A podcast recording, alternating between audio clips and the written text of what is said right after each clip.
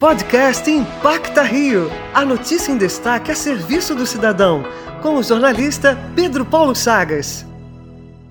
A Corações do Bem começou como uma ação de amigos. Quatro anos depois, a associação se espalhou pela região metropolitana do Rio, levando alimento e esperança para quem tanto precisa. Um dos idealizadores do projeto, Rodrigo Marinatti, conta pra gente aqui na Antena 1 sobre a ação de Natal da Corações e exalta o retorno tanto de quem participa como de quem é ajudado. Essa ação do Natal foi uma ação muito especial pra gente. A gente tinha feito o Dia das Crianças e pro Natal a gente fez algo muito maior, foram mais de 500 presentes e foi muito especial. Eu, eu brinco que as pessoas não têm noção da dimensão que é a satisfação que é poder olhar essas crianças, ver elas recebendo um presente, talvez o único presente que elas recebam no Natal, elas esperarem. Às vezes não é nem o que elas imaginavam, mas era uma coisa diferente, mas a alegria delas por estar ganhando alguma coisa é, é muito mais especial. É, o retorno das pessoas é mágico. Eu acho que é muito disso também que motiva a gente continuar esse trabalho, porque não é fácil, mas as pessoas agradecem, as pessoas às vezes se unem, chamam amigos, chamam parentes. Então a, a satisfação é, é impagável dessas pessoas que nos ajudam e principalmente de nós que estamos na linha de frente. Siga Corações do Bem no Instagram, arroba corações, sem cedilha e sentiu,